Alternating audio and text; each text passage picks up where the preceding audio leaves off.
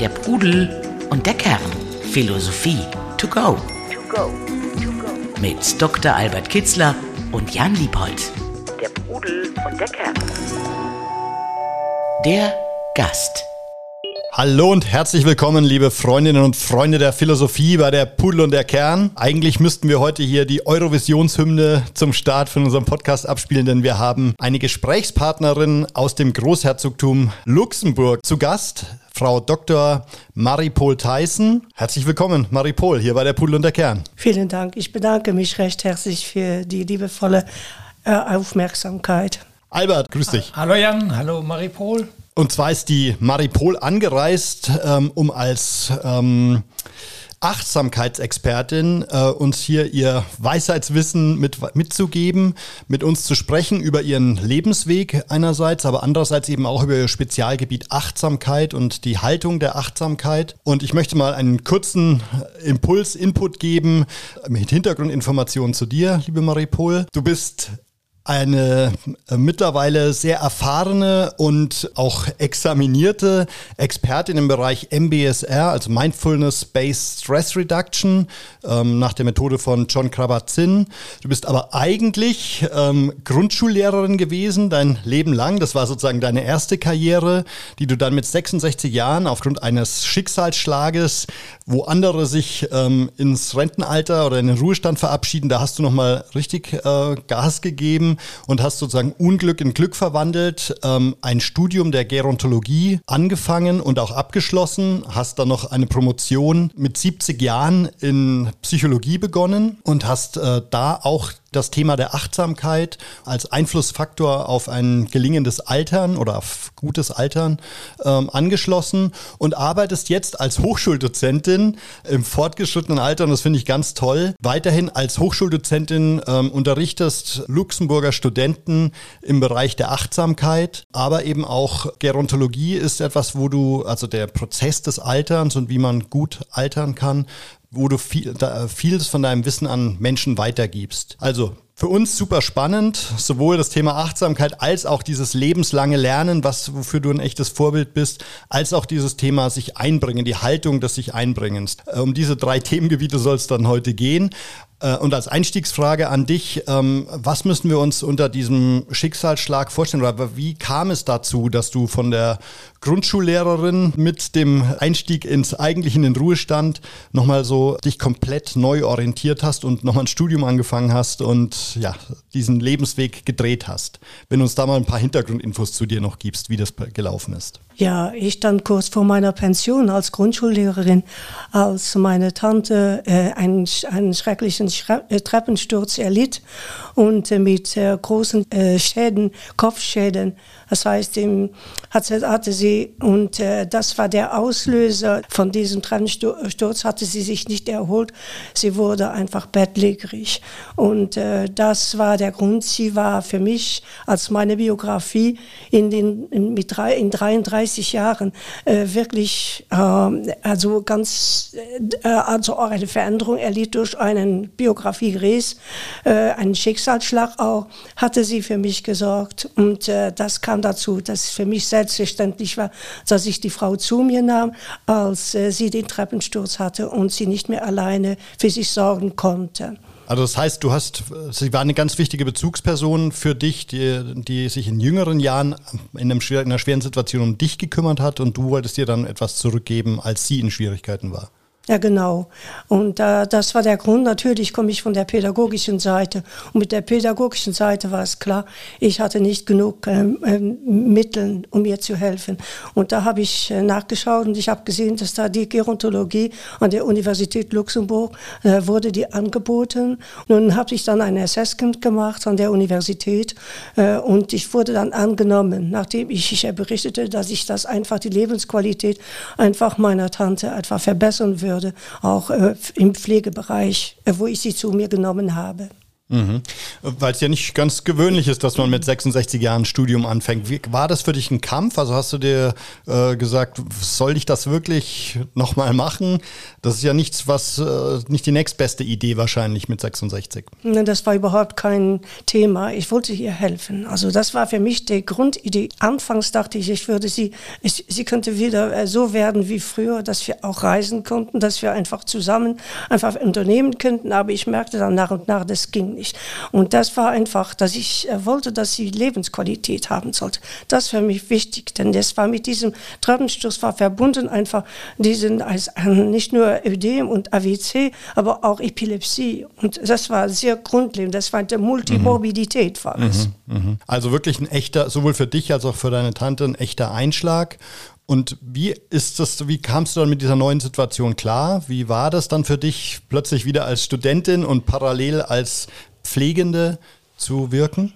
Erstens mal, also ich habe an mir gezweifelt, ich habe gezaudert. Auch, äh, wie ich oft, wenn ich etwas Neues anfange, habe ich gezaudert, um dieses Gerontologiestudium da zu beginnen. Das waren ja jüngere Menschen als ich.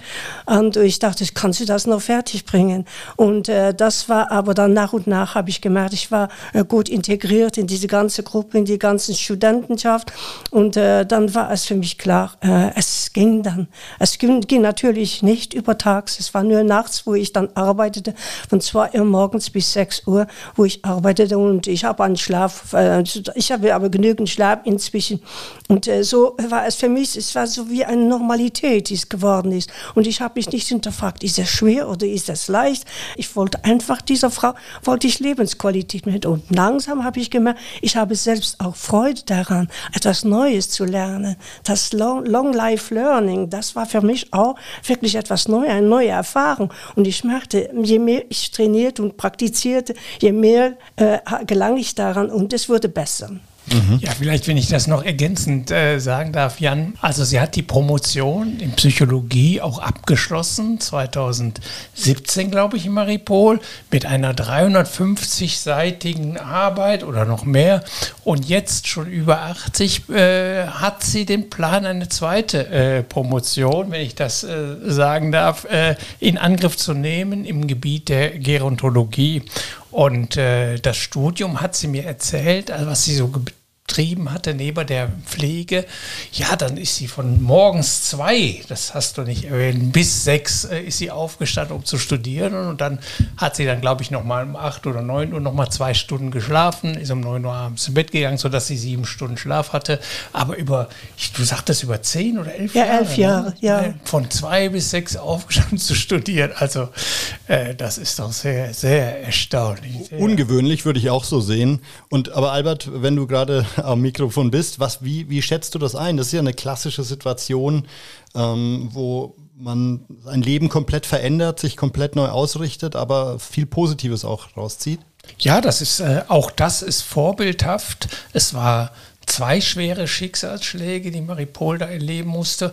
Und beides Male hat sie es verstanden. Beim ersten Mal mit Hilfe von anderen, sehr schwierig. Beim zweiten Mal hat sie sich selbst aufgerafft, da etwas Gutes rauszumachen. Und wie ich sie so erlebt habe, ich habe sie ja in einem Seminar kennengelernt äh, und sie jetzt so erlebe, äh, ist es außerordentlich, äh, was sie daraus gemacht hat. Sie ist, äh, ja, sie ist gewachsen, gereift und, äh, und wächst weiter und ist auch, hat eine unglaubliche Energie für Alter. Also ich wünschte, ich wäre auch noch so fit und so, äh, so, so geistig, so, so reif in dem Alter.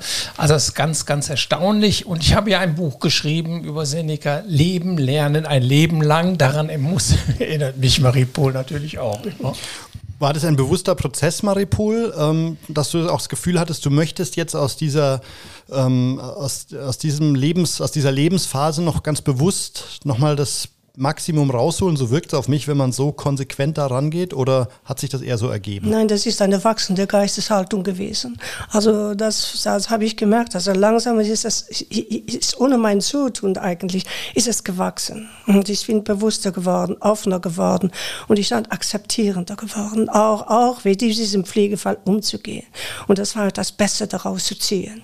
Und hattest du das Gefühl, dass da auch viel Resonanz mit deiner Tante, die du gepflegt hast, entstanden ist? Ja, sie konnte, also was, was sie noch sagen konnte, das war ja sie wirklich eingeschränkt durch den Sturz. Also sie hatte da verschiedene kognitive Fakultäten, hatte sie verloren, muss ich schon sagen. Und das war immer mein ein, Angst, äh, sie würde da in eine Demenz geraten. Und das wollte ich ihr nicht antun, denn sie hatte irgendwie Angst, hatte sie vorher schon ausgedrückt. Und ich hatte gedacht, also das dürfte nicht vorkommen. Und so hat hat sie einfach diese Lebensqualität, hat sie hat sich ausgedrückt. Wenn etwas war, dann hat sie gesagt, ich habe den Himmel auf der Erde.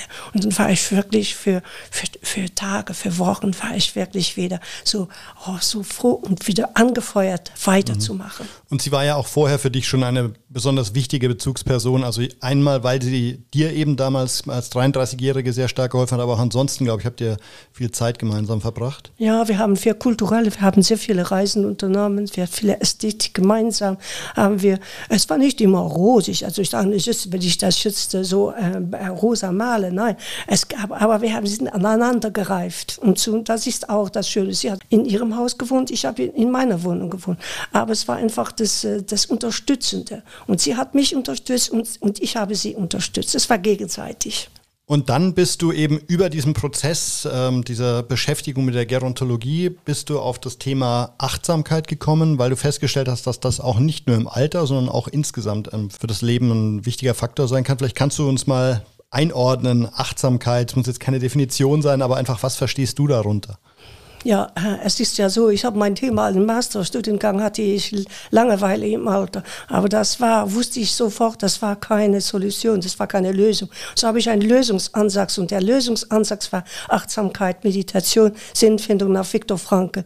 Und so kam es dann zur Achtsamkeit. Langsam, dass ich die Achtsamkeit kennenlernte. Ich habe gespürt, da ist ein Lebensstil, eine Lebensform, die ich mag. Und das ist die Achtsamkeit einfach eine innere Haltung, eine innere Haltung, äh, die einen Menschen wandelt. Denn ich habe auch gemerkt, es sind noch viele, viele Teile in mir gewesen, die einfach unreif sind, auch noch heute. Und ich arbeite daran. Und Achtsamkeit hilft mir, das bewusst zu werden und offener zu werden und durch Meditation auch zu vertiefen. Auch meinen Alltag, dass er einfach vertieft wird und dass ich dann auch entspannter werde, dass der Körper auch entspannter wird. Und, äh, und so äh, ist es so, auch der Umgang mit anderen nicht, äh, nicht so, äh, ich bin dann oft ist, traurig, wenn jemand mir entweder irgendwie ein verbaler Attack oder sowas oder irgendwie ein grobes vor, bin ich eher traurig und ängstlich und zweifle an mir selbst. Aber so, wenn ich die Achtsamkeit durch die Erse bin ich nicht, äh, nicht selbstbewusst, sind selbstbewusster geworden und ich merke einfach die Wichtigkeit des Selbstwertes, äh, den man, den, den auch Achtsamkeit mir gibt, dieses Urgrund des Seins. Das einfach das ist das für das Bewusstseins des göttlichen Seins, das Wissen da. Ich habe, ich, ich, äh, ist eine Quelle in mir und ich weiß, ich kann Achtsamkeit helfen mir daraus zu schöpfen. Und jetzt hast du das ja eben als über 70-Jährige entdeckt. Hast du das Gefühl, dass du vorher auch schon achtsam gelebt hast und das jetzt nur noch eine Form gefunden hast, das strukturiert zu kultivieren oder ist das wirklich neu in dein Leben getreten? Ich würde sagen, also es ist strukturierter geworden. Es war immer, der, ich hatte immer den, äh, die, den Wunsch, einfach eine Ruhe, eine innere Ruhe zu finden, einen inneren Ort, wo ich Heimat finden würde. Das habe ich immer versucht. Und diese äh, durch, äh, also, aber es war hier in Achtsamkeit und dann kommt da das MBSR-Programm. Äh, das war es dann, was mir einfach Halt gegeben hat, Struktur gegeben hat dem Ganzen. Und ich wusste da, wo ich lang gehen. Das, was ich immer gesucht habe. Ich habe das oft gesucht, auch in, in anderen, auch in Meditation, in christlicher Meditation. Aber es war nicht nicht, äh, dass ich das so gefunden habe. Aber hier, ich kann es da einbringen, auch in, in, in meine, auch in mein Christsein kann ich einbringen, ohne da Dogmen und Lehren. Aber ich kann es einbringen so, dass es mir eine, eine Bewusstseinstiefe gibt.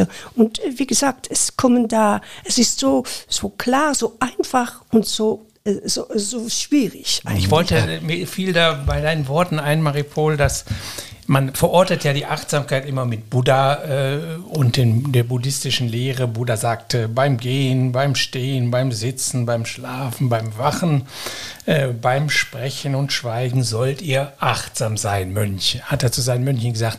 Aber wir finden das in allen Kulturen. Also beispielsweise das, was du gerade gesagt hast mit der Seelenruhe, das findet sich auch bei äh, äh und mit, Hinweis, mit Hinblick auf die Achtsamkeit bei Aristippos, einem Schüler des Sokrates, also ähm, auch sehr, sehr frühe Zeit, der sagte einmal, man soll nicht über Vergangenes klagen und vor Zukünftigen nicht bangen. Das sei ein Zeichen von Seelenruhe und ein Beweis gelassener Denkart. Und dann kommt es, man richte seinen Sinn auf das, was jeder Tag bringt und an jedem Tag wieder auf den Augenblick.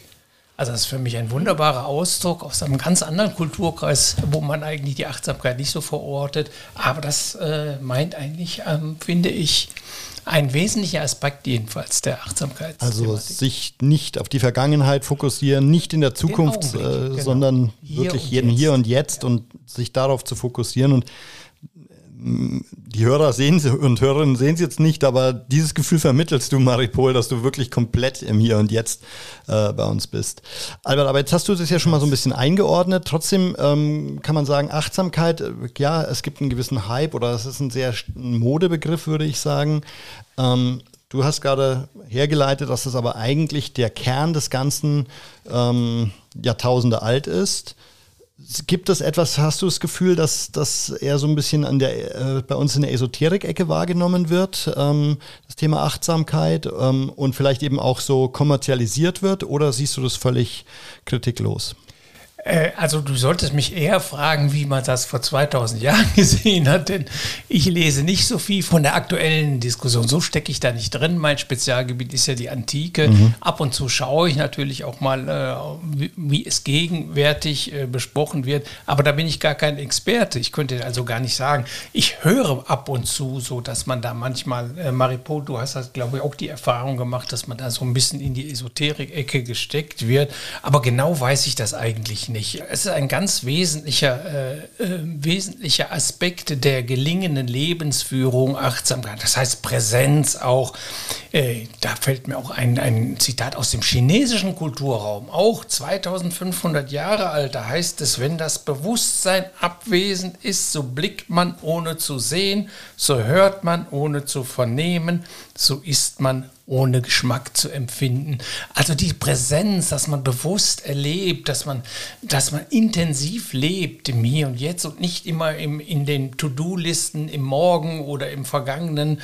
Das ist ein ganz grundlegender Aspekt der gelingenden äh, Lebensführung. Sonst lebt man eigentlich gar nicht, sondern man, man, wie Epikur sagt, man verschiebt immer das Leben, wenn man da nur immer in seinen, in seinen Plänen verhaftet mhm. ist. Von daher ist es, also in der Antike ist es überhaupt gar keine Frage, dass es nicht ein, äh, dass es nicht ein Gedanke aus dem esoterischen Bereich, sondern aus dem zutiefst philosophischen Bereich des guten Lebens oder des gelingenden Lebens. Wir können auch sagen Glück, denn Seelenruhe und dieses in Resonanz treten mit dem, was gerade geschieht und es tief zu empfinden, das ist eigentlich Leben, das ist erfülltes Leben, sinnvolles Leben und das ist Glück letztlich. Mhm.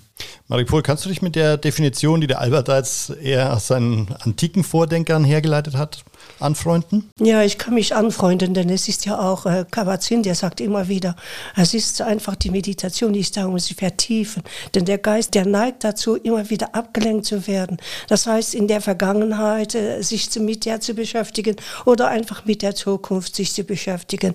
Und wenn man einfach solche, äh, diese, diese beiden in der Vergangenheit, in der Zukunft sich beschäftigt, dann kann ich nur nicht präsent sein im Moment. Und der Moment, der ist eigen, einzigartig. Jeder Moment Moment ist so einzigartig, ist immer neu und man ist einfach mit und da kommt der Anfängergeist einfach wie ein Kind auch wieder wieder neu zu sehen und nicht es es ist nicht, dass man sagt einfach, das ist jetzt etwas, was abgedroschen ist, auch so so blasiert, weißt du, wie verschieden, aber als als Erwachsene sagt, oh, das kenne ich schon lange. Nein, es ist immer wieder neu und da hat Kabazin eine wunderschöne äh, Meditationsübung gemacht äh, mit einer Rosinenübung und die Rosinenübung, das hat eine Form, die hat eine Farbe, die hat einen Geschmack, die hat eine Textur, alles das. Und hat man einfach in dieser kleinen Sache, merkt man, er wollte sagen einfach, dieses, dieses, der Moment, der beinhaltet auch solch einen Reichtum, solch einen Facettenreichtum.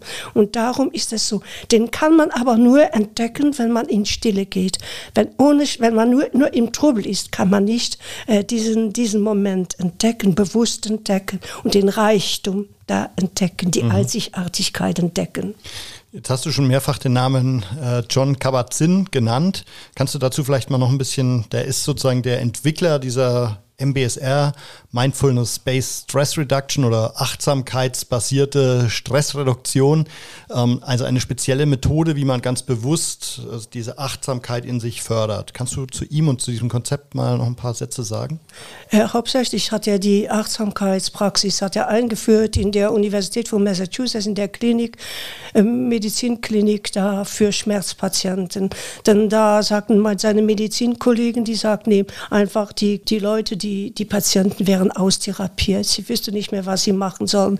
Und dann hat er das Programm, er war ja Zen-Buddhist vorher und hat immer noch Zen-Praktikant, aber ist kein Buddhist, also Zen-Praktikant. Mhm. Er, und äh, da hat er einfach das Programm, da MBSR, hat er aus dem achtfachen Pfad, hat er dann äh, die drei Haltungen, einfach die Haltung von der Achtsamkeit von der Sammlung des Geistes oder Meditation und der Regelmäßigkeit der Anstrengung, der rechten Anstrengung hat er rausgenommen. Er hat sozusagen aus diesem buddhistischen Philosophie hat er das rausgenommen und er wollte einfach für Menschen, äh, ob es nicht nur Schmerzpatienten, das hat sich ja nachher in vielen Disziplinen hat es sich verbreitet, in vielen Bereichen äh, hat es sich verbreitet und er hat das einfach äh, rausgenommen, um, um einfach den Menschen zu zeigen, es ist eine Möglichkeit, den Weg des Leidens zu beenden. Leiden im, im, modernen Sinn, den Stress zu beenden.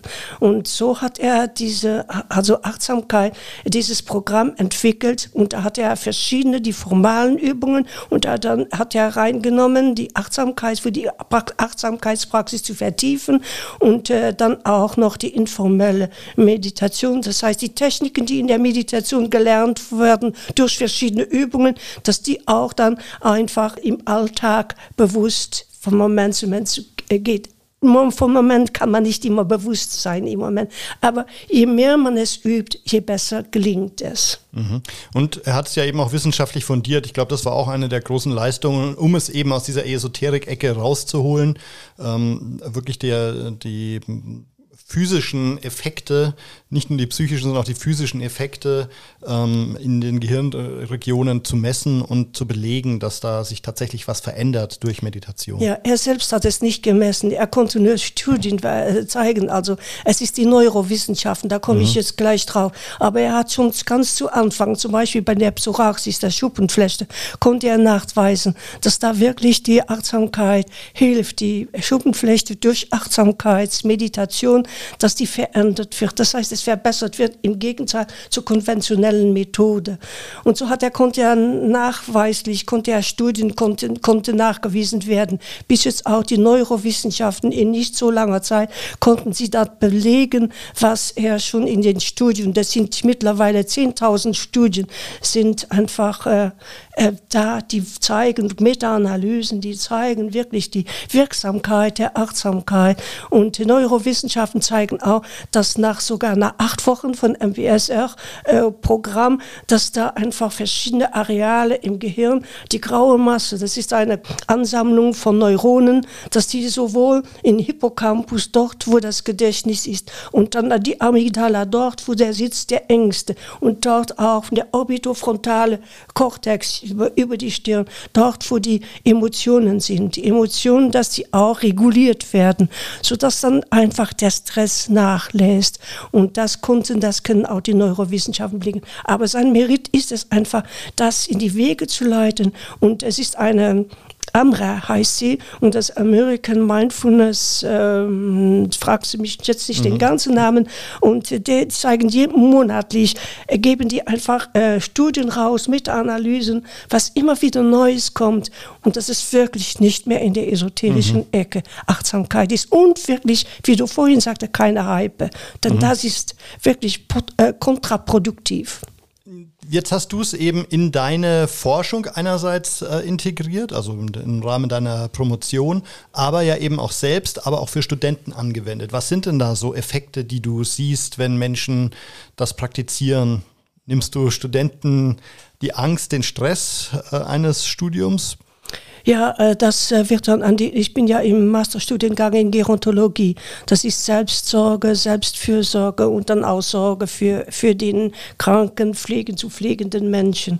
Und da merke ich einfach, dass sie das sagen, sie würden das integrieren auch in die anderen Fächer. Und das würde helfen, auch die Angst zu nehmen bei Klausuren und die Angst auch zu nehmen, das Ganze zu, sie müssen das ja verbinden. Sie sind ja einerseits sind sie berufstätig und zweitens sind sie auch oft, äh, sind die die schon haben, die Kinder, sind verheiratet, müssen sie das kombinieren. Das ist ja auch zusätzlich Stress, um ruhiger zu werden.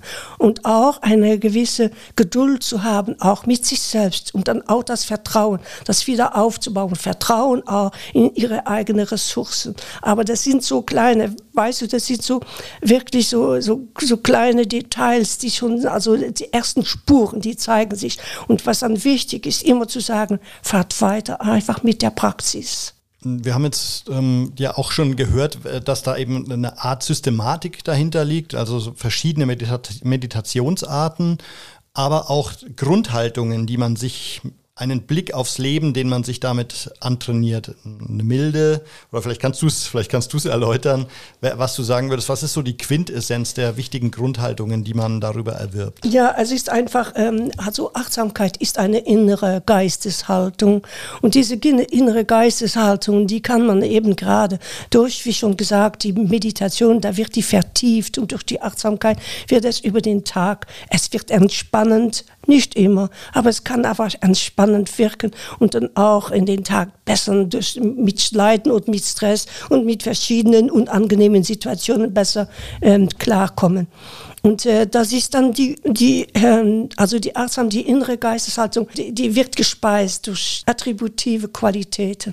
Und diese attributiven Qualitäten, das sind neun an der Zahl. Äh, vielleicht noch kurz zum Erläuterung. Attributive Qualitäten, das heißt etwas, was man seinem Leben hinzufügt? Ja, Achtsamkeit ist ja ethisch und sie ist sozial. Und dann das ethische, also zum Beispiel, sie ist nicht urteilen. Nicht urteilen, das heißt, man kann eine Meinung haben, aber man muss auch mal klar sich, man bekommt einen klareren Blick, dass man sich nicht sofort wertet, abwertet, nicht sofort sich selbst und auch nicht den anderen. Und das ist das Wichtige daran, dass das immer wieder neu geübt wird. Und äh, das ist dann auch noch äh, der, also denn der Geist, der ist äh, komplett, der ist immer am Urteilen. Und dass man kann den zügeln, dass man einfach die Situation, wenn man irgendwie den Geist etwas sieht, eine Situation, wo man wirklich, wenn man, wir haben Gewohnheiten, es sind kein, ich nenne das keinen Fehler, es sind einfach ungesunde Gewohnheiten. Mhm. Oder man ist einfach konditioniert, dass man immer einfach so, so sofort so reagieren. Aber das wird dann um, man kann das umlernen. Das heißt, die, von den ungesunden Gewohnheiten in gesunde Gewohnheiten umdenken. Und das kann auch wieder im Hirn, kann das nachgewiesen werden. Kannst du uns da ein Beispiel für nennen? Also wo hast du dich äh, um, äh, umdisponiert, umgelernt? Ja, das ist die Ängstlichkeit. Mhm. Also Ängstlichkeit, das ist einfach so, hm, das bei mir äh, ist das einfach, ich hätte nie gedacht, ich sei ein Studium so. Ich hätte gedacht, ich hätte mir das nicht zugetraut, muss mhm. ich schon sagen. Und das ist einfach durch, durch die Achtsamkeit, ist es einfach, die Ängstlichkeit ist nach und nach gewichen. Ich habe immer noch Lampenfieber, wenn ich beginne. Ich habe dir das schon mhm. vorhin gesprochen. Aber es kommt immer dazu, wenn ich dann bin dran, es ist einfach die, es hat äh, die, die innere, äh, also Ressourcen, weißt du, die Potenziale, die habt es geweckt. Es ist so wie eine seelische Archäologie, war das durch, durch die ungesunden Gewohnheiten, war das zugedeckt. Und so kann ich das langsam, kann ich die weg, wie, wie so ein Archäologe mit dem Pinsel, mache ich die weg, durch die Meditation. Ich werde bewusst, ich werde offener, klarer, wird es mir. Und wenn ich das wegwische, dann merke ich einfach das Potenzial, das dahinter liegt. Und dann diese diese Urquelle des Seins, dass ich die wieder entdecke. Und das gibt mir einfach diese Feder, die Auftrieb, den Auftrieb weiterzumachen. Und jetzt waren wir ja noch eben bei diesen, du hast gesagt, neun ähm, attributiven Qualitäten. Ja. Vielleicht kannst du mal zwei, drei davon nennen, dass wir uns ein Bild davon, ein konkretes Bild davon machen ja, können. Ja, natürlich, da kommt es auch noch die Geduld. Also ich bin äh, auch, wenn, wenn manchmal mit mir selbst nicht, äh, eigentlich komisch, das ist komisch, mit mir selbst bin ich sehr ungeduldig, mit anderen nicht so. Aber mit mir selbst, ich bin immer nicht gut mit mir umgegangen. Also das habe ich gemerkt. Und wenn ich nicht gut mit mir umgehe, dann merke ich einfach, mein Körper, der reagiert darauf. Ich habe ja gesagt, als meine Tante starb, Start 2018 mit 94 in meinen Arm, das hatte ich, als ich von 81, 13 Jahren pflege, da habe ich eine Urtikaria, das heißt so eine Nesselsucht, wie Nesselsucht ah, bekommen. Und diese Nesselsucht... Also ein Juckreiz ist das. Ein Juckreiz, das war mhm. anderthalb Jahre hat das gedauert. Und das war sehr schlimm, das war qualvoll und keiner von Dermatologen hat es gewusst, was es sein könnte. Und äh, ich, ich habe da ähm, mit Cortison, Salben und so hat man, hat man das behandelt, aber es ging nicht weg. Und dann habe ich ich ja einen, noch ein Diplom universitär da an der Universität von Grenoble gemacht und das war dann Medizin, Meditation und Neurowissenschaft. Und da kam es dazu, dass ich langsam hm, immer mehr da rein, dass die Neuroplastizität im Gehirn, dass die Möglichkeiten hat, auch äh, einfach etwas etwas umzudenken, dass das Gehirn flexibel ist, flexibel ist und es kann umdenken. Und ich habe gesagt, das kombiniert die Achtsamkeit hilft der Neuroplastizität etwas zu ändern. Und manchmal habe ich dann mit Rumi, ich habe dann gesagt von Rumi, dass es so wie, äh, wenn, wenn just so ein quälender Geist wie der Nesselsucht kam, dass ich ihm sagte, nimm bitte Platz, so, nimm bitte Platz, aber äh, du kannst ruhig bleiben, aber bitte quäl mich nicht so, denn ich habe noch andere Sachen zu tun. Ich aber, äh, ich, ich, ich nehme, du kannst ruhig, äh, ich, äh, also ich, ich schicke dich nicht weg. Und so habe ich gemerkt einfach, der Körper reagiert auch auf gutes, gute Worte. So, es ist so mindful, äh, es ist so Mind-Body-Medizin. Das ist mhm. so eine Haltung. Also gut sein zu sich selbst. Selbstkräfte, die wurden dann langsam, wurden die einfach wach. Selbstheilungskräfte. Und Selbstheilungskräfte wurden wach. Mhm. Und ich merkte einfach, es ging dann besser. Und äh, niemand konnte sich erklären von den Ärzten, Dermatologen, was da vor sich geht. Also es war so eine Art Akzeptanz dass ja. es da diese Krankheit oder diese Beschwerden gibt und eben nicht ungeduldig daran gehen, wann gehen sie wieder ja. weg ähm, oder nicht akzeptierend, indem man versucht durch Kratzen, ja. Jucken und so. Mhm. Ja. Und jetzt hast du gerade noch Rumi genannt. Albert, das ist ein Mystiker. Kannst du zu ihm zwei, drei Sätze ja, sagen? Ein persischer Dichter, ja, und äh, kann man auch Mystiker nennen. Äh, Im Mittelalter, ich glaube so um, um, die 1000. Äh, 1230. 1230, danke, mhm. Also ein großartiger, äh, immer noch heute bewundernswerter Dichter. Und äh, was Maripol da nannte, ist, dass er die Gefühle äh, angesehen hat wie, wie Gäste. Und die muss, sollte man dann auch entsprechend wie Gäste empfangen und bewirten. Bei Thich Nhat aus der heutigen Zeit würde das heißen, Gefühle, wenn sie da sind, die muss man erstmal umarmen. Auch wenn sie quälen sind, leiden sind, man muss das Leiden umarmen. Denn da ist eine Energie, drin und es geht darum, nicht diese zu negieren oder wegzukriegen, sondern sie umzuwandeln in eine positive Energie. Und bei Rumi heißt das eben so, dass, na ja gut, dann mache ich eben ja einen Gastmahl, es sind die Freunde, die sind da und werden bewirtet. Das heißt eigentlich Annahme, Akzeptanz, in die Augen schauen und dann damit arbeiten. Wir können die Gefühle äh, nicht verdrängen und wir, sie kommen auch ungefragt und, und häufig auch in Momenten, das beherrschen wir nicht. Aber wir können dann, wenn sie da sind, mit ihnen gut umgehen, wie ein Gastgeber mit seinen Gästen. Und dann entspringt daraus, dann kann ich äh, da anfangen, äh, negative Gefühle, belastende Gefühle in etwas Positives zu verwandeln. Das ist eigentlich äh, ein, wichtiger, äh, ein wichtiges Ziel der Lebenskunst. Mhm. Ja, da darf ich dazu noch was sagen. Aber sicher. Äh, ja, ähm, du, äh, du hast das gesagt. Also ich finde auch, dass der Widerstand gegen Schmerzen der verhindert das die Heilung. Mhm. Das, mhm. äh, das wird anders ausgedrückt, was du jetzt gesagt hast. Also es ist so, das ist ja eine, eine Mathematik, wie eine mathematische Formel. Das Leiden, das ist Widerstand mal Schmerzen.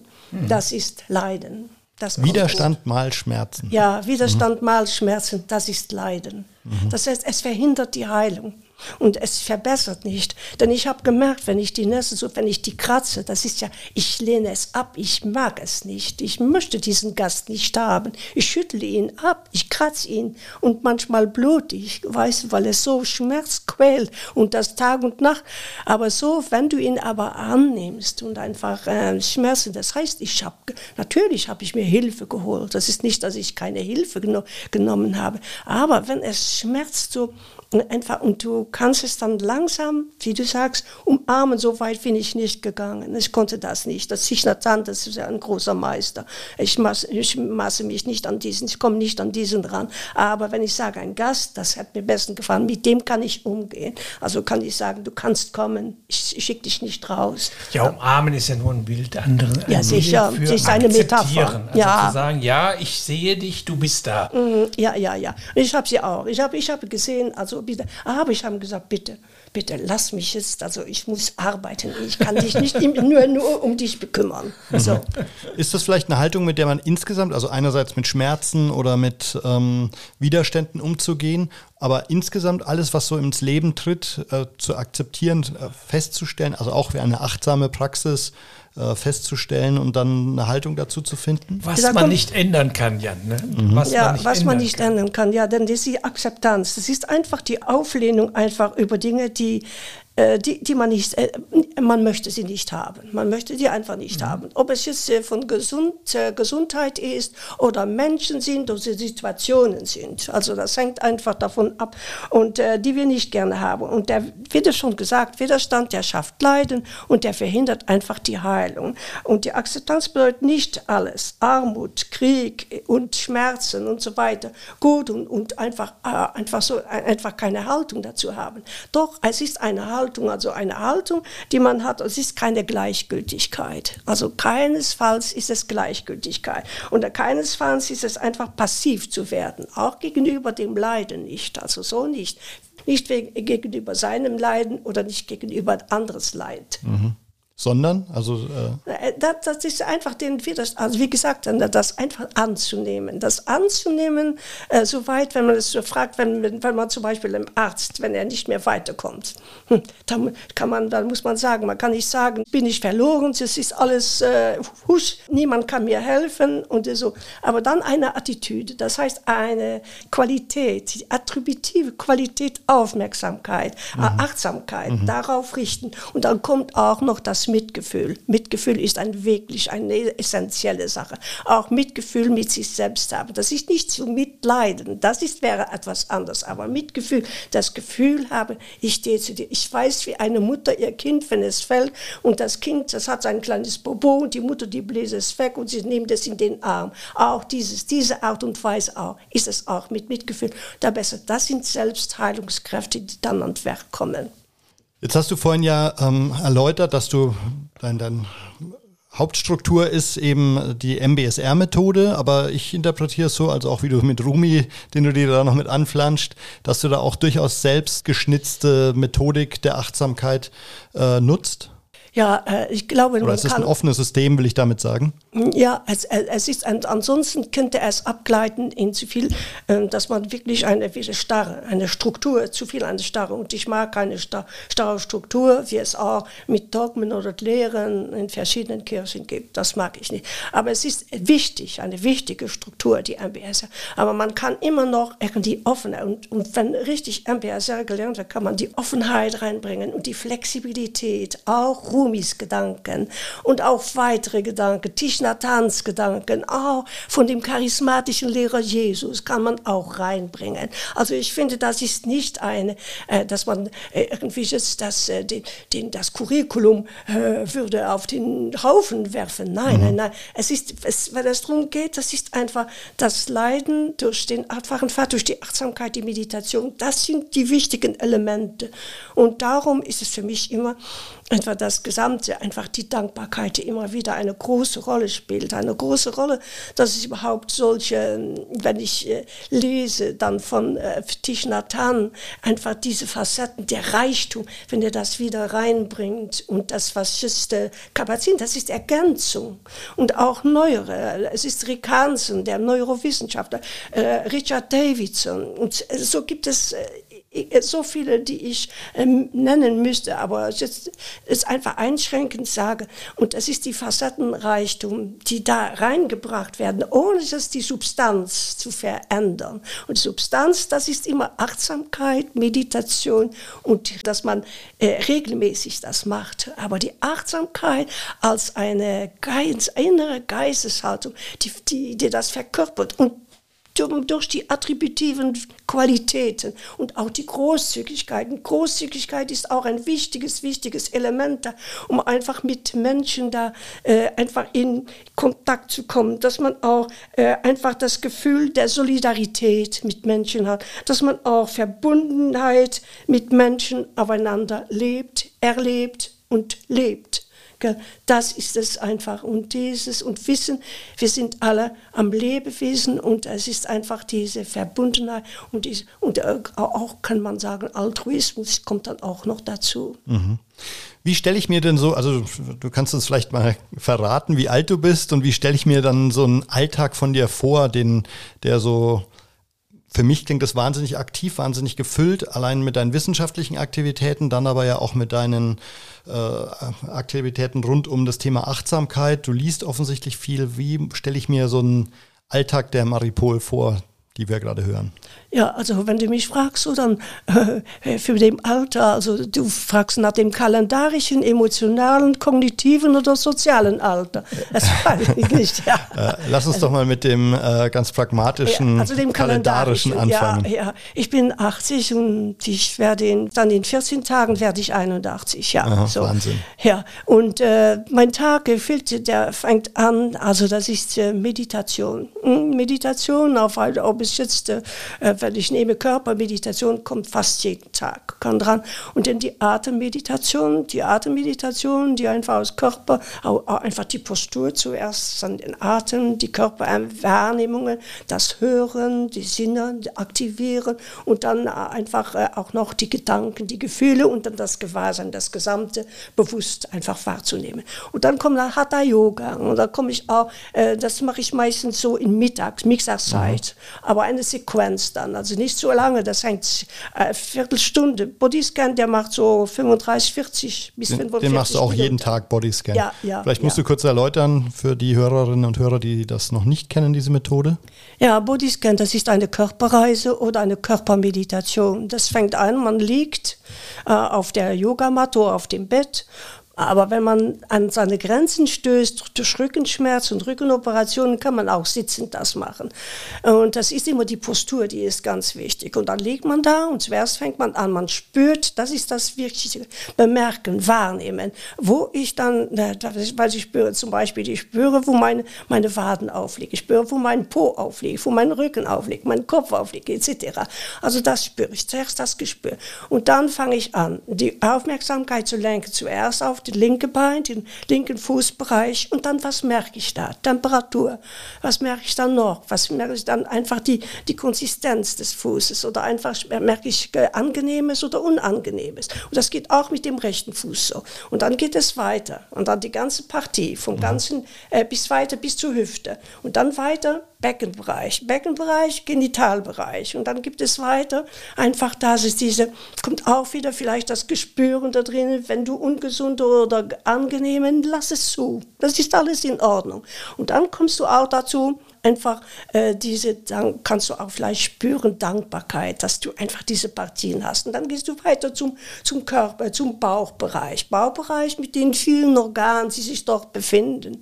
Auch wenn es angenehm ist, ein Brennen oder so im Magenbereich oder so, nimm es wahr, ohne zu urteilen, beobachte es einfach. So, du bist ja nicht nur Magen, äh, du hast ja nicht nur Brennen im, im Bauchbereich. Du hast, das ist einfach ein Brennen, aber du bist ansonsten bist du ja nicht brennen, also du bist ja nicht nur da das. Und dann gehst du weiter. Die andere Seite, einfach den Rücken, Rückenbereich und dann die Wirbel, also eine Wirbelsäule. Also zuerst mal den Anus und dann die ganzen, äh, den Steißbein, Rücken, Rückenbereich und dann die Teile da äh, im Rücken entlang, die Haut, die zwei Meter Kari, also von unserem Körper aus, den ganzen bedeckt, schützend. Einfach dieses Wunderwerk, einfach dieses Achte, dass der Körper äh, so bedeckt ist, dass er so geschützt ist von der Haut. Ja. Und die Haut, die einfach auch dann Ausdruck gibt, wenn Haut krank ist, dass sie auch sich ausdrückt. Der Körper mhm. wird, der Körper behält alles. Und dann weiter gibt zum zum Brustkorb und so weiter. Und dann werden all diese Partien werden tatsächlich. Dann die Schultern, Arme, Hände, Fingern und so weiter, die Konsistenz, die Wärme, Temperatur und dann bis, bis dann äh, zum Gesicht, kommt die ganze ja. Gesicht und dann bis zum Kopf, hinter deinem Kopf. So, das ja. ist Körperball. Okay. Körpermeditation. Und das ist eben eine der Methoden, die du wirklich täglich anwendest. Ja. Ähm, und es ist ein, ist das jetzt meine, meine Frage, ähm, muss man dann so konsequent daran arbeiten? Also ist das etwas, was dann, wenn man sich dafür entscheidet, MBSR zu praktizieren, was gefühlt ein, zwei Stunden pro Tag äh, in, in, Anspruch nimmt? Oh nein, ein, zwei Stunden nicht. Anfangs muss man eher trainieren. Aber wie hat Kabat-Zinn gesagt, einmal als er zu Gast war in einem Schweizer Fernsehen, hat er gesagt, mein Leben ist Meditation. Sternstunde Philosophie, ja, wir genau. werden es verlinken. Mhm. Ja mein Leben ist Meditation. Und das ist es so, wenn alles Meditation bewusst wird, wenn einfach die Qualitäten da mit reinspielen, dann wird das Leben wirklich, also, also das Leben zur Meditation, zur Achtsamkeitsmeditation, die zwei gehören zusammen. Das heißt mhm. Meditation, um zu, um zu vertiefen und Achtsamkeit, also das Ausdruck zu verleihen im Alltag. Und, die, und das, das ist... Äh, das ist ja, was du mich fragen wolltest. Ja, absolut. Albert. Das ist auch schön ausgedrückt. In dem Yoga kennen wir das auch. Wir kennen ja yogische Bewegungsübungen und Meditation. Aber auch da kommt die Achtsamkeit vor. Patanjali, der äh, Autor der Yoga-Sutren, die, die schriftliche Grundlage für alle Yoga-Richtungen, der hat einmal gesagt, äh, die Yoga ist die Fähigkeit, sich ausschließlich auf ein Objekt zu konzentrieren kennen das aus der Meditation eben. Also ursprünglich mal Meditation, vor allem Konzentration auf ein Projekt. Das ist eine sehr, sehr gute Übung. Äh, das beruhigt sehr. Aber was steigert es? Es steigert natürlich die Achtsamkeit für das eine, für das einzelne Objekt, was da gerade vor mir ist, wo ich gerade mit beschäftige. Also wir sehen da dass die enge Verbindung zwischen Achtsamkeit eigentlich und, und Meditation. Äh, und äh, vielleicht auch noch mal nach China zu gehen. Zhuangzi, der, er, der, bei dem heißt das so, das ist ein Junzi, ein daoistischer Philosoph. Der Weise beachtet das Kleinste und ist doch unerschöpflich und weilt jenseits des Ichs. Was heißt das? Jenseits des Ichs, das Ich ist das Weltbehaftete immer mit seinen Plänen und was ich morgen noch zu tun habe, etc. etc. Nein, wir gehen da raus. Wir vergessen das, wenn wir im Hier und Jetzt ganz aufgehen. Und das heißt, wie geschieht das? Indem ich das Kleinste beachte, die Blume am Straßenrand, denn das Augenzwinkern meines Gegenübers, die Art der Stimme, die Art der Haltung mit einem, mit einem Menschen, viele tausend Dinge kann ich so in den Fokus nehmen. Und wie er so schön sagt, ich, er beachtet das Kleinste und ist doch unerschöpflich. Das heißt, ich sehe in diesem kleinen Ding die ganze Welt. Ich sehe die Verbundenheit, ich sehe, also ein, quasi kriege ich ein kosmisches Gefühl. Das ist eigentlich das Schöne an Achtsamkeit. Dadurch gewinnt das Leben letztlich an großer Intensität, äh, an Wahrhaftigkeit und an Präsenz. Ich bin da, ich bin da, ich trinke jetzt den Tee und ich spüre den Tee, wie du das so schön beschrieben hast mit der Rosine. Ne? Also man sollte, man kann jedes, wir essen, wir schlingen das alles so über runter, aber man kann aus jedem Essen ein Fest machen. Thich Nhat dann sagte auch, 60 Mal kauen, bevor man runterschluckt. Ja. Also ja. Da, man kann so viel, also man kann dann aus jedem Augenblick und aus jedem Erlebnis äh, eine, eine Quelle der Freude machen. Das ist natürlich jetzt nicht so, dass, ich da, äh, dass man äh, nur so lebt, dass, äh, aber dass man hin und wieder oder immer wieder äh, diesen Bogen schaffen kann und in jedem Moment eigentlich plötzlich ganz wach, wach da ist und wach präsent ist und dann diese Freude erlebt und dann macht man vielleicht wieder, schaltet man wieder auf Autopiloten ein und geht so durch, aber dann wieder in jedem Moment fähig sein, ah, etwas zu beachten äh, und, und sich daran zu erfreuen. Ich interpretiere es ja so, wenn ich, wenn ich das von dir so höre, Maripol, dass du sehr stark auch einerseits nach außen gehst, eben als Dozentin jungen Studenten Achtsamkeit beibringst, selber für dich sehr viel lernst, nach draußen gehst, um dir neuen Input zu holen, aber dann auch bewusst immer wieder den Rückzug, ähm, das Zurückziehen in dich selber eben in Achtsamkeitsübungen suchst. Ist es so ein Rhythmus, den du da gefunden hast oder arbeitest du noch an dem Rhythmus? Ich, ich brauche das eine und das andere. Ähm, ich bin ja an der Universität als Dozentin, aber auch in äh, verschiedenen Assoziationen und auch zum Beispiel der Stadt Luxemburg oder in dem Giro Aktiv, wie wir in Luxemburg äh, haben. Das ist eine große Organisation, die vom Familienministerium abhängt, aber auch äh, in Probtherapeutik, das sind für Leute, die, die auf der Straße leben und die einfach sich äh, einfach äh, entschlossen haben, eine Therapie zu machen, abzukommen, von abstinent zu werden, von Alkohol und Drogen. Äh, da gebe ich auch noch also die, die einen gebe ich MBSR-Kurse, aber, aber eine spezielle Form. Da habe ich mich reingekniet, die Posttherapeutik habe ich mich reingekippt. Das ist etwas ganz anderes. Da wird intensiv auch der, die Geduld geübt und auch einfach äh, die Akzeptanz, dass man ist, aber auch, auch, auch den, den, in dem Moment zu leben. Die Reaktion, dass die nicht einfach so impulsiv ist. Und dann kommen die anderen, da gibt es dann Konferenzen. Ich habe auch viele Konferenzen und Konferenzen, die bestehen immer mit einem Schwerpunkt. Äh, und der Schwerpunkt, das ist Theorie, aber auch die Praxis. Äh, da werden immer eingeflechtet in die Praxis, also die Praxis in die, in die, äh, Theorie, in die Konferenz. Mhm. Das ist so. Mhm. Wenn ich es mal für mich zusammenfasse, sind es dann ja eben diese drei Grundhaltungen, die ich bei dir sehe. Wahrscheinlich gibt es noch zwei, drei mehr, aber die finde ich sind sehr, die kommen sehr stark zum Tragen. Einerseits dieses sich kümmern ähm, und eben engagieren, einbringen in die Gemeinschaft, eben wenn du was du beschreibst, was du für Obdachlose tust ähm, oder für Menschen, denen von wo du das Gefühl hast, denen kann Achtsamkeit was bringen. Dann eben die Achtsamkeit selber, eine achtsame Lebenshaltung für sich umzusetzen und vor allem auch, und das finde ich mega beeindruckend, eben dieses lebenslange Lernen. Hast du das für dich explizit beschlossen, dass du eine 80-Jährige sein möchtest, die jetzt eben nochmal eine zweite Promotion angeht? Oder kam das einfach so zu dir? Nein, das kam einfach, ich habe das überhaupt nicht beschlossen. Das kam, der Franzose sagte viel en aiguille, das kam, äh, kam einfach so ohne, ohne mein, mein Zutun eigentlich. Mhm. Das kam so und ich bin so von fasziniert von der Achtsamkeit und der Intensität des geliebten Momentes. Und darum sage ich gerne, ich lebe keine Jahre oder keine Tage und keine Wochen und keine Monate mehr, keine Jahre, aber ich lebe die Momente. Da habe ich viel mehr davon vom Leben. So, hm, also es ist die Intensität, einfach das. Und das möchte ich weitergeben. Es ist ein, ein Nachtestament, was ich weitergeben möchte. Und darum sage ich auch, den Studierenden und auch den Menschen, wo ich dann die Kurse halte. Ich bin eigentlich äh, Lehrende, aber ich bin auch Lernende. Mhm. Und sie, äh, sie sind auch Lehrende für mich. Und das ist einfach das Zusammenspiel. Das ist einfach so für mich so bereichernd. Und das macht das aus, diese einfach diese Freude und auch die Ressourcen, das Potenzial. Und da sagt man auch in Neuroplastizität, die belegt es auch. Und die Neurowissenschaft belegt es. Es kommt nicht auf das Alter an. Wenn das täglich und wenn das äh, regelmäßig geübt wird, das, das Lernen, das ständige Lernen, dann kann man auch einen wachen äh, Geist haben. Man hat gesehen, da bei der Erinnerung, Hippocampus, das Erinnerung, es geht nicht so wie früher, aber ich habe ja, es gibt die fluide und die kristalline Intelligenz. Ich habe die kristalline, das, ich, ich, ich profitiere von meinen Erfahrungen, von Verschiedenes. Und die fluide, das ist ja, die, die jungen Leute, die können das so auf dem FF haben, sie ein gutes, sofort äh, bereit, was ich nicht mehr habe.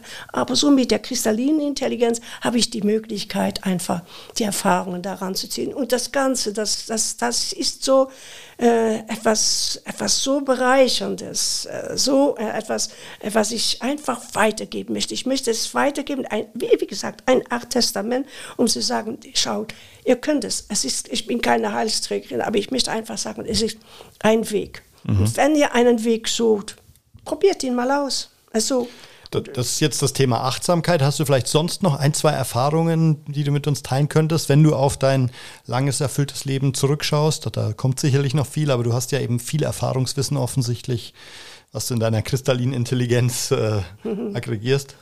Äh, die kristalline Intelligenz erstens mal als Lehrerin, Grundschullehrerin.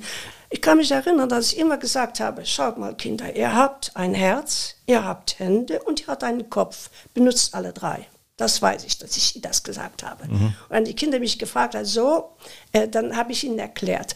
Das ist die Erfahrung auch. Die Kinder, da waren in einem Bereich, das war der Anfang, das war so ein das, es, es, kommt mir sehr zu gut als Lehrerin, um jetzt auch diese Kurse, die MBSR-Kurse zu haben. Wenn ich das nicht gehabt hätte, hätte ich wahrscheinlich, äh, also nicht, dass ich äh, schützte, ich habe auch viel, ich habe auch Fehler gemacht und ich habe auch, äh, hätte ich auch besser sein können in verschiedenen Situationen. Aber es hat mir der Grundbegriff, also ich habe mich erstes Mal sehr gerne als Lehrerin war ich, dann, das hat mir geholfen, einfach äh, besser MBSR weiterzugeben. Also mhm. die Didaktik dazu und so. Und wie man mit Menschen umgeht, mit jungen Menschen und dann auch mit Älteren, mit, mit Erwachsenen und mit älteren Menschen. Und diese, diese, diese verschiedenen Etappen, die haben mich sehr bereichert. Und vielleicht eine zweite Erfahrung im Umgang mit Unglück. Was ist da? Wie würdest du, da hast du ja viele Ups und Downs in deinem Leben erlebt und den Umgang damit. Was ja, ist deine Empfehlung? In, in, meinem persönlichen Leben und dann auch, auch in meiner Familie. Ich habe, ähm, Albert heute Morgen erzählt, ich habe von meiner Schwester, die ist jung gestorben, meine Nichte ist auch jung gestorben, mit, sofort mit ihrem, äh, ihrem Mann und zwei Kindern. So, War ja, tragisch, tragisch. Also das entschuldige mich, dass ich das dann so erwähnt habe. Nein, nein, ich mache die gefragt. Augen nicht zu vor der Wirklichkeit. Ja. Äh, und ich fand das äh, ja äh, spannend, was du gesagt hast, auch diese Lebensschicksale ja. zu verfolgen, auch wie das mit der Seele, mit dem seelischen Wohlbefinden der Leute zu tun hatte oder mit, der, mhm. mit den Haltungen, die sie hatten und mit den Lebensformen. Ich denke, da war, ich konnte da einen Zusammenhang sehen zwischen diesen Schicksalsschlägen, die die erlitten hatten, aber auch ihre seelische Befindlichkeit ja. und der Art zu leben. Ja, und darum äh, ist es auch so diese, ich habe Erfahrung gesammelt, dass man nicht auch äh, Wissenschaftler, das heißt Medizinern, auch nicht immer, dass man immer mitdenken soll. Das ist die Mind äh, Body Life. Also dass man das einfach nicht aus den Augen verlieren soll. Das würde ich jedem mitgeben. Frage, Frage, immer nachfragen. Das kommen immer, das sind auch nur Menschen. Auch wenn es äh, äh hochtechnisierte Menschen sind, die ein Mediziner, der kann auch etwas. Und bei uns in der Familie sind so zwei, drei Schicksale, vier Schicksale, die so äh, äh, gravierend sind, dass, dass, dass ich sage, passt auf, also nicht, dass man da einfach skeptisch wird, aber man soll nicht alles, wie sagt äh, die Philosophie, die sagt ja, man soll ja selbst überlegen, wie sagt Sokrates, denk, äh, wie, wie hat er der Spruch ausgedrückt, man soll denken, ähm, äh, weiß, von Delphi. Von Delphi. Ich weiß, dass ich äh, nichts weiß. Ja, äh, oder nichts im Übermaß. Das stand in Delphi drin. Also ich, ja, und, und über, Übermaß würde ich sagen, auch verschiedene Menschen, auch Akademiker, die können manchmal übermessen, einfach äh, entrückt sein und, und, und einfach abgehoben sein, mhm. dass man auch wirklich dann sich nicht einschüchtern lässt, aber dass man auch dann nachfragt. Mhm. Dieses, ähm, was, du, das, was du noch erwähnt hast, ähm, also das das Mitfühlen mit Menschen, also dass man äh, auf Menschen zugeht und deren Leiden erfragt, oder das habe ich jetzt, das habe ich nicht ganz verstanden. Ja, äh, Menschen, ich habe noch ähm, äh, heute Morgen habe ich ein, äh, ein SMS gelesen, habe ich Albert gesagt, das ist ein, auch ein tragischer Fall. Ich möchte ihn nicht, denn dann würde ihn Luxemburg mhm. erkennen, weißt du so, diese, das steht in Zeitungen und so. Mhm. Aber ich möchte nur sagen, also dieses Mitgefühl haben, was kann ich denn anders da, wenn eine Mutter Mutter ein, ein Kind verliert. Mhm. Und wenn, wenn ich das dann höre, dann das Mitfühlende, die mitfühlenden Worte zu sagen, auch einfach, dass du schaffst es, auch, auch an die Ressourcen Appell zu machen, dass sie nicht einfach brechen soll. Das ist ein schwerer Moment, auch zu wissen, die sind solidarisch, verbunden mhm. mit dir. Mhm. Okay. Albert, wenn wir jetzt mal so auf das Gespräch mit Maripol schauen, was nimmst du jetzt als erfahrener Philosoph aus äh, so viel Lebensweisheit mit oder was, kann, was schaust du dir jetzt ab von Maripols Art zu leben? Also da fällt mir erst einmal ein, dass die Krönung des Alters, Alter hat ja einige Eigenschaften, die, etwas schwierig sind zu beherrschen, aber die Krönung oder die Schönheit des Alters ist die Weisheit. Also ich denke, der, sie hat ihre Lebenserfahrung in Weisheit verwandelt und diese Energie und das Wissen wollen oder das andere verstehen wollen, sie hat sehr, sehr viele Weisheitsaspekte, die zu einem gelingenden, guten Leben gehört, hier heute wunderbar auf den Punkt gebracht und ähm, auch äh, deutlich gemacht, wie das alles auch mit Verbundenheit zu tun hat. Also mit gelebter Liebe könnte man auch sagen, ne? dass man das Mitgefühl, das heißt bei, die nennt dann auch liebende Güte oder im, Buddhi im Buddhismus, dass das viel mit dem, äh, ja, mit dem Offensein, mit dem Hereinlassen der Welt des anderen Menschen zu tun hat und zu geben.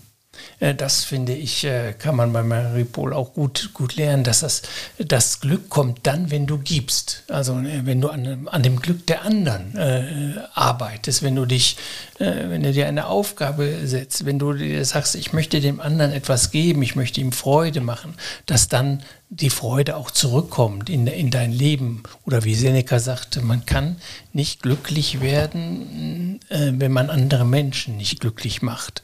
Also diese, die, dieser Zusammenhang finde ich so toll. Aber ihre ganze Lebensgeschichte, also äh, ist erstaunlich. Ich hoffe und äh, ja, ich möchte daran arbeiten und auch von ihr lernen, dass ich auch noch äh, erstmal vielleicht 80 Jahre alt werde. Dafür wäre ich dankbar aber dann, äh, dann auch noch mit so viel Energie äh, weiter meine Studien betreibe, Neues dazu lerne, vielleicht auch noch ein paar Bücher schreibe, das, äh, das macht sie, also die, so, ich wünsche diese Energie äh, auch noch äh, auch zu haben.